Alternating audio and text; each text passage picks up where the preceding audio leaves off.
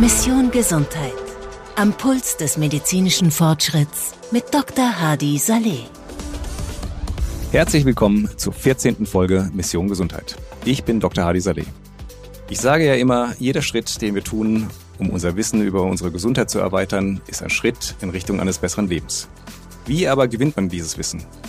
Durch Gespräche, Diskussionen, durch Reisen, Dokumentation und Studien oder durch Ausbildung und praktische Erfahrungen.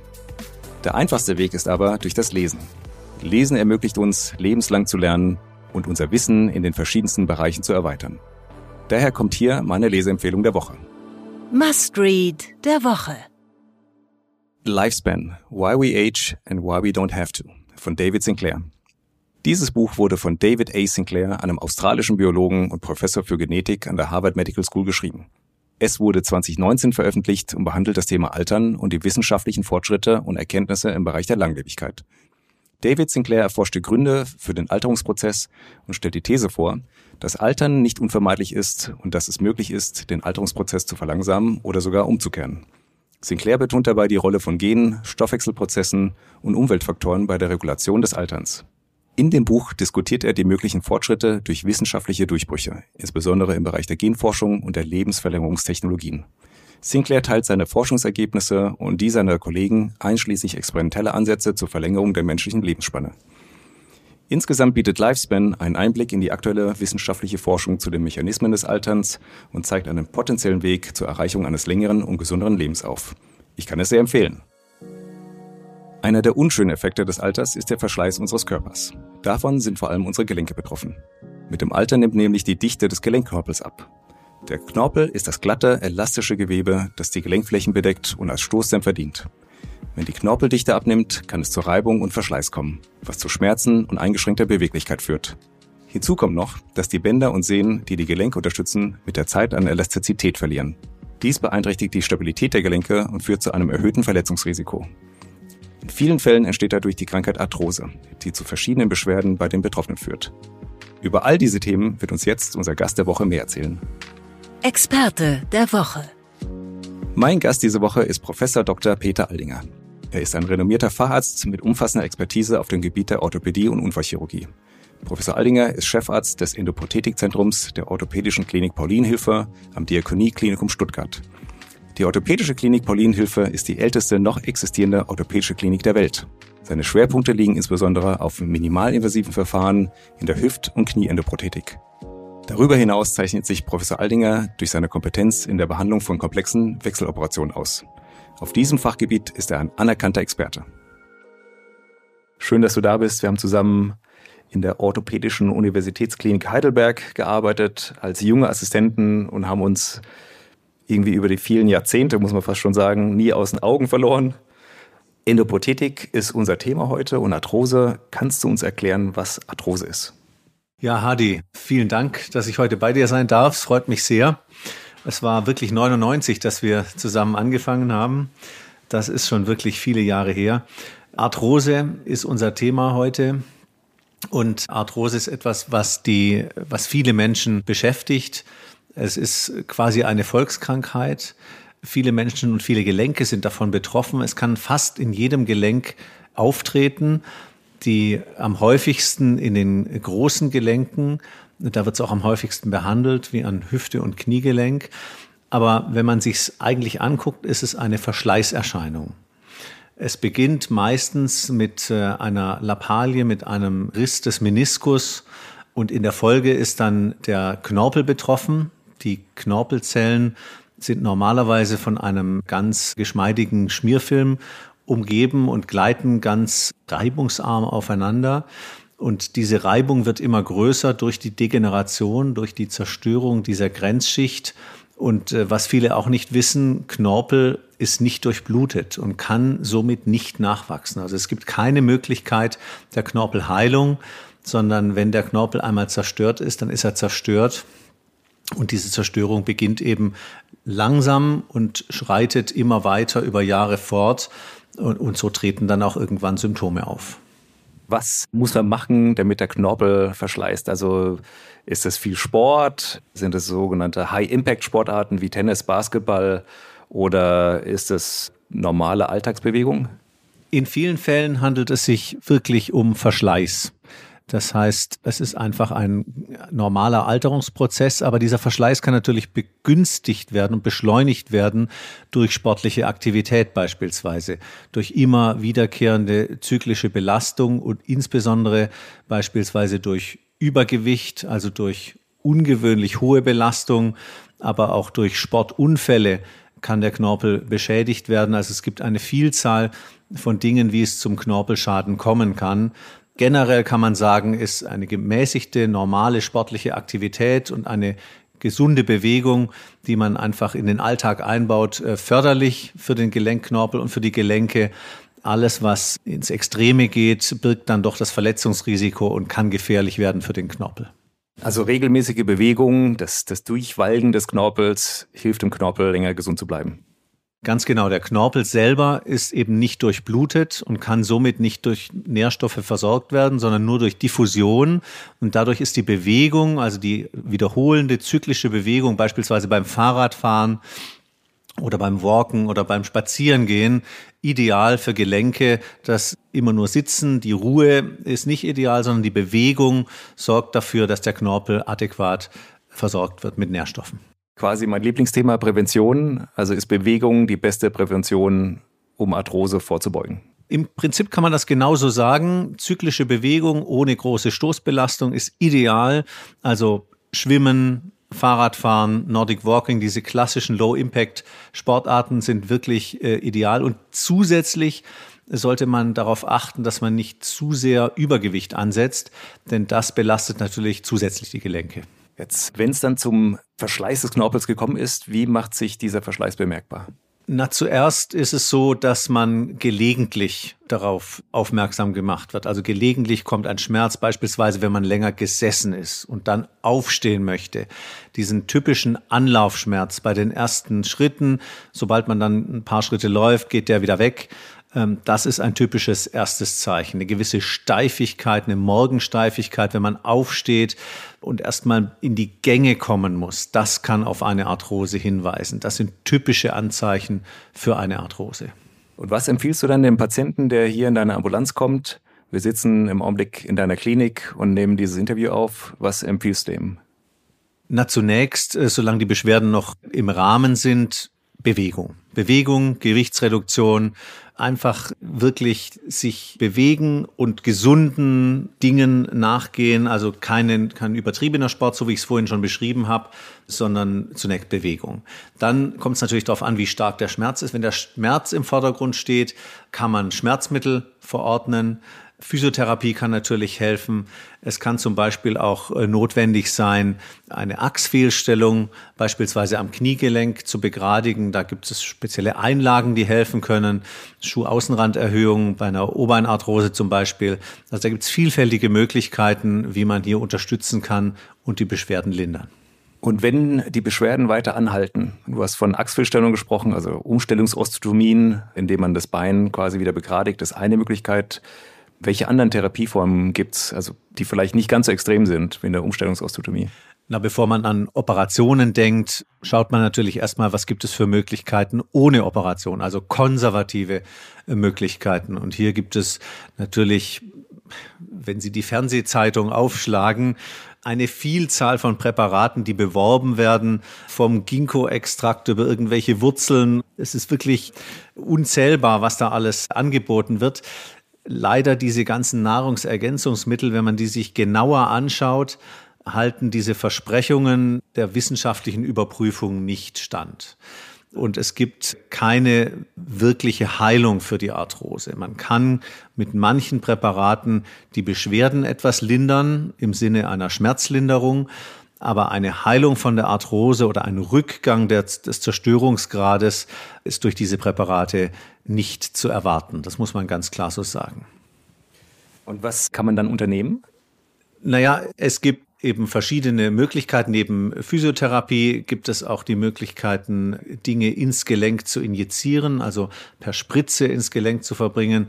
Ein sehr wirksames Mittel ist da das Cortison. Ein sehr altes, aber wirksames Mittel. Das sind lokale Betäubungsmittel, die man einspritzen kann. Es gibt auch andere Mittel, die empfohlen werden zur Injektion. Aber viel mehr als die gerade aufgezählten äh, gibt es eigentlich nicht, die wissenschaftlich nachweislich einen Nutzen bringen. Wie ist das mit Hyaluronsäure? Also nicht nur, dass man sich das ins Gesicht äh, schmieren kann, um jünger auszusehen, gibt ja auch Hyaluronsäure-Spritzen für die Gelenke. Die gibt es, das ist richtig. Auch hier sind die Ergebnisse umstritten. Es gibt Patienten, die wirklich darauf schwören, gerade bei der Erst- und Zweitinjektion, die wirklich gute Besserung, über gute Besserung berichten. Allerdings meistens nach der dritten Spritze lässt diese Wirkung schon nach. Und zu oft sollte man es dann auch nicht machen, denn jede Spritze ist mit, auch mit einer Infektionsgefahr verbunden. Und je häufiger man spritzt, desto höher wird diese Gefahr und irgendwann steht dann Risiko und Nutzen nicht mehr in einem guten Verhältnis. Also wir haben gelernt, dass Bewegung wichtig ist und es gibt ja, nicht oder wenig invasive Behandlungsmethoden der Arthrose, wenn die fortgeschritten ist. Kann man denn Knorpel transplantieren? Auch diese Möglichkeit gibt es. Schon seit äh, über 20 Jahren gibt es die Möglichkeit, Knorpelzellen zu entnehmen, außerhalb des Körpers anzuzüchten und dann in einem zweiten Eingriff wieder zu reimplantieren. Allerdings ist das kein Verfahren bei der Arthrose, denn bei der Arthrose handelt es sich um einen flächigen Abschliff und Verschleiß des Knorpels. Diese Verfahren der Knorpelzelltransplantation sind eher für umschriebene Knorpeldefekte geeignet und beim jüngeren Patienten. Wenn wir von jünger sprechen, ist das der Patient unter 40. Denn dort gibt es noch eine höhere Heilungspotenz. Und da kann es sinnvoll sein, wenn der Knorpeldefekt umschrieben ist, eben Zellen zu entnehmen, anzuzüchten und dann wieder zu transplantieren. Aber bei der Arthrose ist das kein geeignetes Verfahren. Jetzt liest man überall von personalisierter Medizin. Wie sieht die personalisierte Medizin in der Orthopädie aus? Das ist eine sehr, sehr gute Frage. Es, man arbeitet natürlich an vielen Ansätzen. Es werden die entsprechenden Immunmarker im Gelenk analysiert und man versucht dann daraus Schlüsse zu ziehen und personalisierte Therapien auch gegen die Arthrose zu entwickeln. Diese Ansätze sind leider allesamt noch in den Kinderschuhen und es gibt noch keine zugelassene Therapie. Man muss sagen, die Entstehung der Arthrose ist auch multifaktoriell, wie wir in der Medizin sagen, also von vielen Faktoren abhängig. Und oftmals spielen genetische Faktoren eine Rolle, also dass man die Erkrankung erbt von seinen Eltern und äh, dass es familiär weitergegeben wird. Es sind aber auch Fehlstellungen, die häufiger vererbt werden, wie O- oder X-Beine an den Knien oder Fehlstellungen auch an den Hüftgelenken, wie eine Dysplasie. Das sind sogenannte Präarthrosen, die einfach den Verschleiß eines Gelenkes begünstigen. Und da wird es wahrscheinlich auch in der Zukunft keine medikamentöse Therapie dagegen geben können. Wenn gar nichts mehr hilft, steht dann die Prothese oder prothetische Versorgung an, also sprich das Gelenk muss ersetzt werden und es gibt den Vollgelenksersatz und den Teilgelenksersatz. Kannst du uns den Unterschied erklären? Wir sprechen hier das Kniegelenk an und am Kniegelenk gibt es eben unterschiedliche Möglichkeiten, die Gelenkflächen neu zu überkronen. Wir sprechen gerne von Überkronen, weil der Gelenkersatz klingt so, als ob man das ganze Gelenk ersetzt und äh, alles nur noch aus äh, künstlichem Material besteht. Das ist beileibe nicht so. Bei jedem künstlichen Kniegelenksersatz bleiben in ganz vielen Fällen Bänder bestehen und beim Teilgelenkersatz im Besonderen ist es so, dass eben nur die Gelenkfläche überkront wird, die wirklich beschädigt ist. Und in mehr als der Hälfte der Fälle ist es so, dass nur ein Anteil des Kniegelenkes beschädigt ist, beispielsweise am häufigsten die Innenseite und die kann man getrennt überkronen und das nennt man dann einen Teilgelenkersatz oder auch eine Schlittenprothese. Wie qualifiziert sich ein Patient für einen Teilgelenksersatz? Also was muss er zeigen oder mitbringen, um sich dafür zu qualifizieren? Wir untersuchen jeden Patienten sehr ausführlich und machen eine Reihe von Spezialröntgenaufnahmen, wo wir Druck auf die Innen- und Außenseite des Gelenkes geben und dadurch bildgebend darstellen können, wo der Schaden im Gelenk wirklich sitzt. Und in etwa 50 Prozent der Fälle ist das isoliert auf der Innenseite.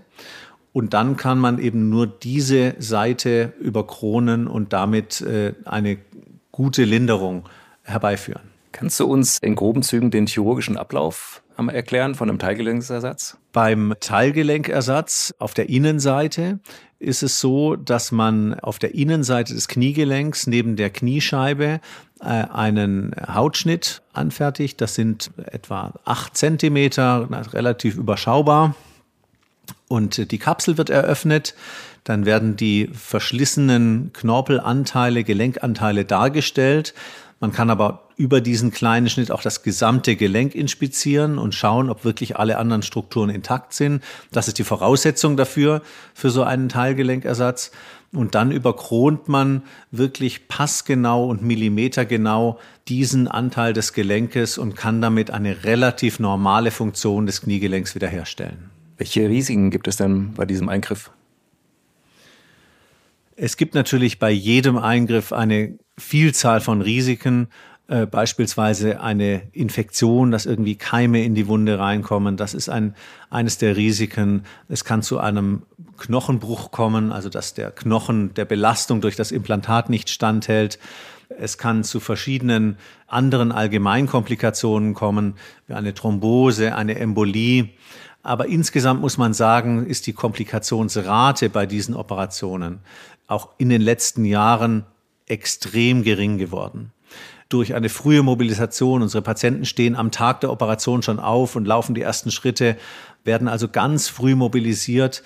Dadurch sind diese Begleitkomplikationen auf ein Minimum gesunken. Und wie sieht die Anschlussheilbehandlung aus? Also äh, was man auch sprichwörtlich Reha nennt, vielleicht im Vergleich Teilgelenkersatz zum kompletten Kniegelenksersatz und dann auch vielleicht, wie sieht es bei der Hüfte aus?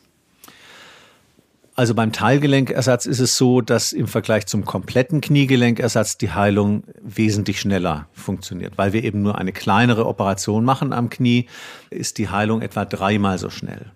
Man kann davon ausgehen, dass nach drei, vier Wochen der Patient im häuslichen Umfeld wieder relativ normal einsetzbar ist.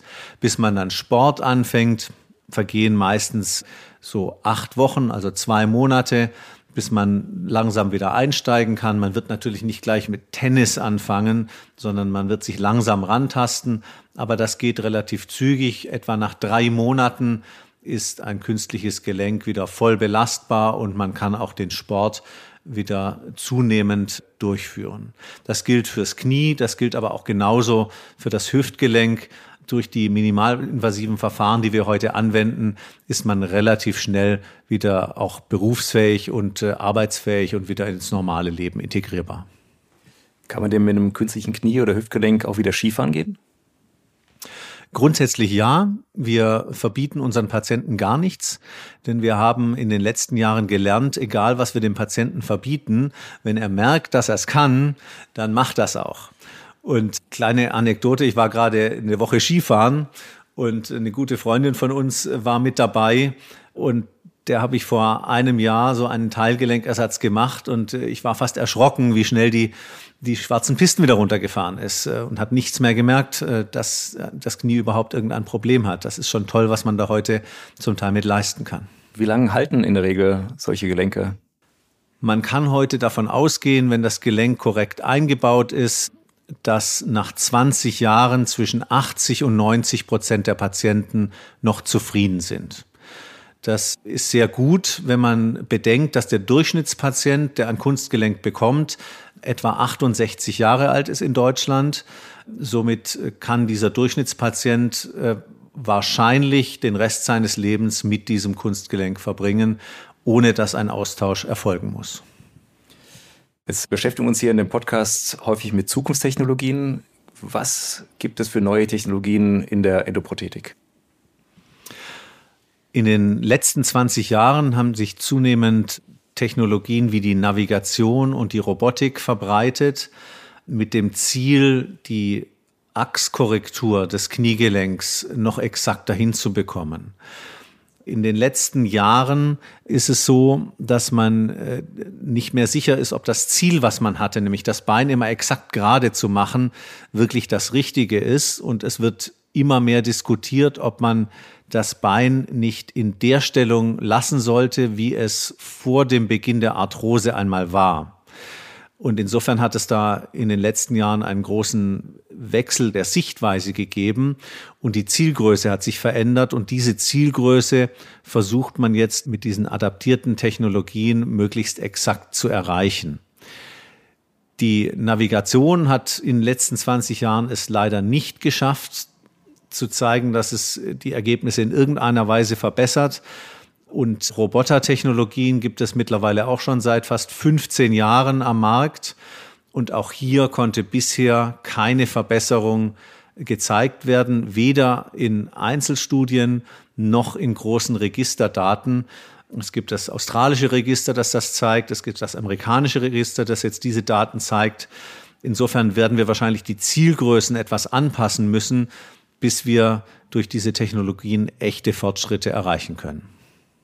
Also Robotik ist ein großes Thema in der Orthopädie, aber für dich fehlt dann noch die Evidenz, dass die Überlegenheit da ist. Ja, es konnte einfach kein Vorteil gezeigt werden bisher in keiner Studie.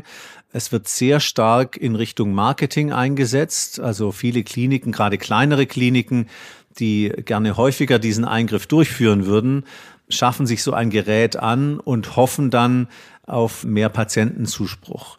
Wir haben kein Problem, genügend Patienten zu bekommen. Wir haben eher mehr Patienten, als wir wirklich versorgen können. Und insofern haben wir uns bisher noch nicht in großem Umfang mit diesen Technologien beschäftigt, weil wir einfach den Benefit für den Patienten bisher nicht sehen. Lass uns das Thema wechseln und weg von der Technologie gehen hin zum Patienten. Es wird ja immer wieder vom mündigen Patienten gesprochen. Inwieweit wird der Patient in die Entscheidungsfindung mit einbezogen? Das ist ein ganz wichtiges Thema, weil jeder Patient möchte natürlich auch mitentscheiden, was mit seinem Körper passiert, zu Recht. Und genau deshalb, äh, um es vielleicht nochmal aufs Knie zurückzuführen, äh, gehen wir eben her bei jedem Patienten und machen eine sehr exakte Röntgendiagnostik und machen wirklich Belastungsaufnahmen vom Knie, um exakt feststellen zu können, wo der Schaden liegt.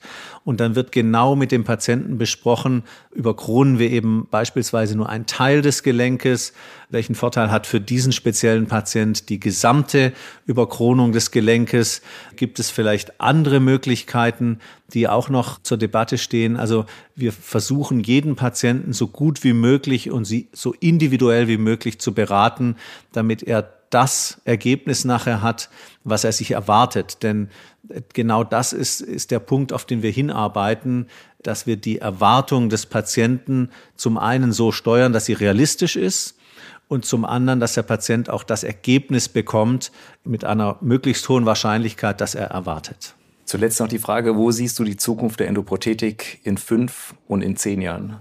Ich glaube, es wird, wenn wir gerade noch mal beim Knie bleiben, weniger ist mehr. Wir werden mehr Teilgelenkersatz machen, weil wir einfach wissen, dass die Ergebnisse vorhersagbarer und besser sind. Die Instrumente werden noch besser werden und werden noch mehr Chirurgen ermöglichen, die Operation noch besser durchzuführen. Also hier ist äh, auch bei den Implantaten und bei den Instrumenten noch nicht das letzte Wort gesprochen. Ähm, es wird sicherlich so sein, dass Computertechnologien uns in der Zukunft dabei helfen wobei da die richtigen Zielkorridore noch definiert werden müssen.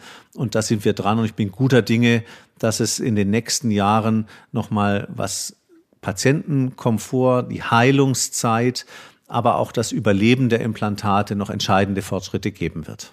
Die ersten Firmen sind ja schon rausgekommen mit quasi Augmented Reality Brillen, wo Röntgenbilder und andere Bilder das normale Sichtfeld überlagern und der Chirurg quasi den Kopf nicht mehr drehen muss vom OP-Feld her, sondern sieht genau, was er machen muss. Ist das was, mit, dem ihr euch schon beschäftigt? Damit beschäftigen wir uns schon. Die sind noch nicht ganz marktreif. Die ersten kommen jetzt gerade auf den Markt. Es dauert in der Medizin ja immer ein bisschen, bis sowas durch die entsprechenden Gremien äh, auch freigegeben wurde. Aber das sind hochinteressante Technologien, insbesondere um auch die nächste Generation auszubilden. Ähm, denn wir haben ja auch immer Ärzte, die die Techniken erlernen müssen. Und wir wollen dann natürlich die Lernkurven so klein wie möglich halten. Das, das ist ein Riesengebiet dieser Augmented Reality.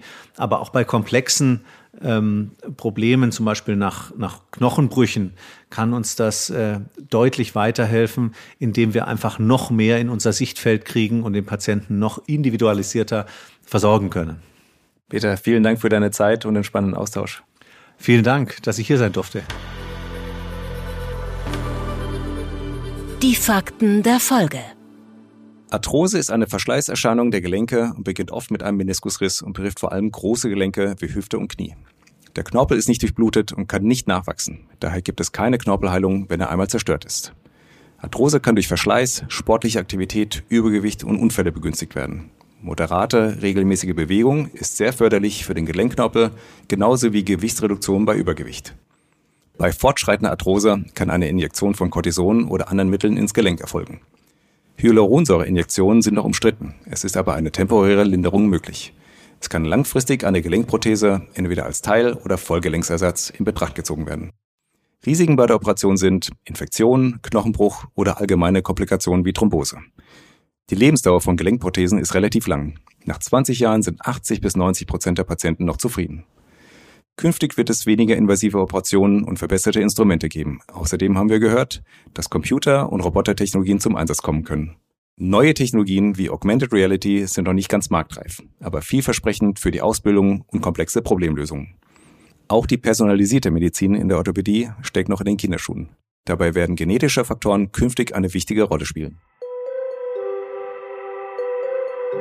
Das war eine weitere Folge von Mission Gesundheit. Vielen Dank, dass ihr auch heute wieder Teil meiner spannenden Reise durch die Welt der Medizin geworden seid. Ich hoffe, dass ihr wertvolle Einblicke und Inspirationen aus unserer heutigen Diskussion mitnehmen konntet.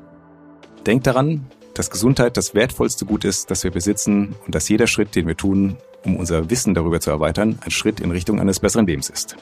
Abonniert uns gerne, um auch in Zukunft keine Episode zu verpassen.